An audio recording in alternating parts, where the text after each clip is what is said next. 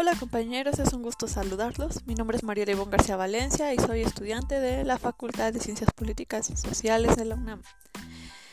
En esta actividad vamos a abarcar tres formas de comunicación, como lo es el auditivo, visual, escrito, y esto será a través de diferentes plataformas habilitadas en la web.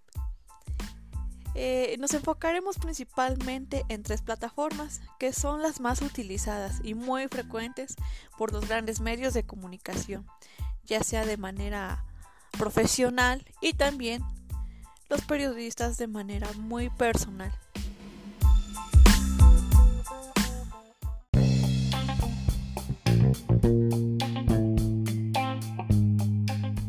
A continuación te explicaré brevemente la utilidad y el funcionamiento que tiene cada una de ellas.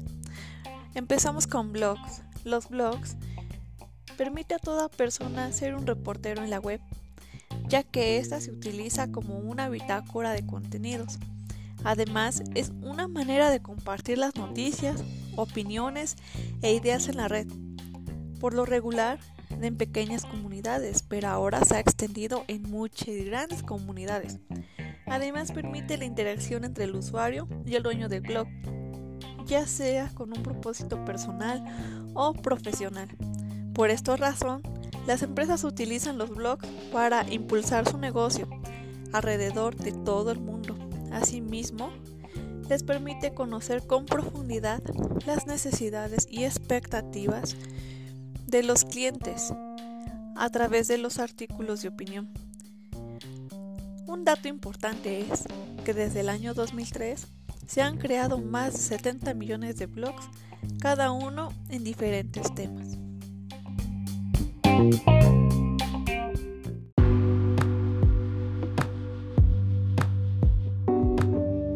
Un ejemplo de blog profesional es el del Universal, que permite a los visitantes tengan interacción, además que conozcan el contenido, las herramientas y a su vez permite la actualización de las noticias. Esta es la finalidad de este blog.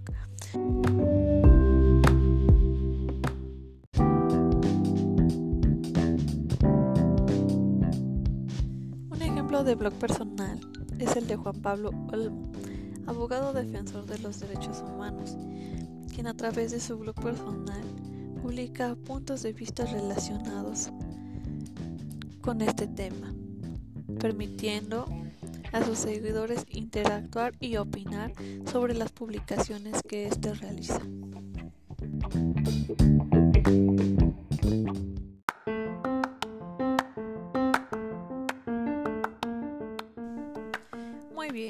Ahora seguimos con el podcast. El podcast es un archivo de audio con infinidad de contenidos, ya sea noticias, historias, información, economía, libros, cuentos, etc.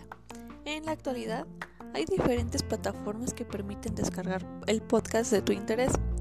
También se estima que del año 2019 al 2022 se multiplica el número de consumidores de podcasts tan solo en nuestro país.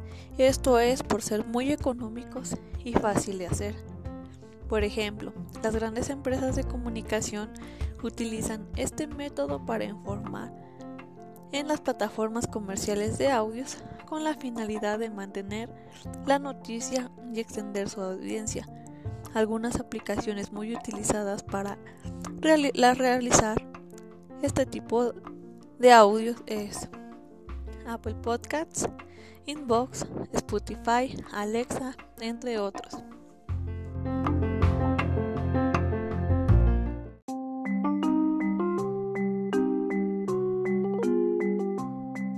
Los videoblogs o blogs tienen como propósito informar, compartir, dar a conocer cualquier tema de interés a través de un video hablado.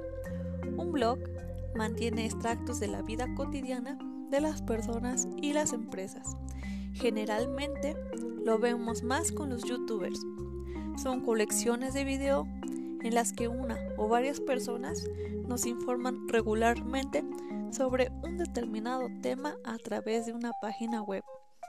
Es como un blog de cuadernillo, bitácora pero con formato audiovisual.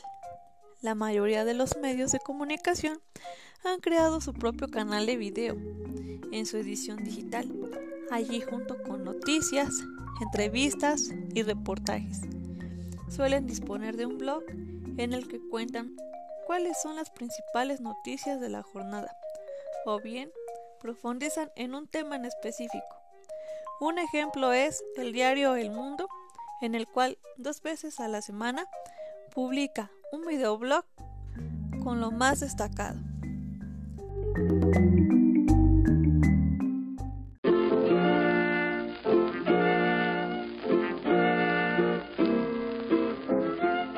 Bueno, querida audiencia, muchas gracias por escucharme y es rato para mí compartirte sobre estos temas.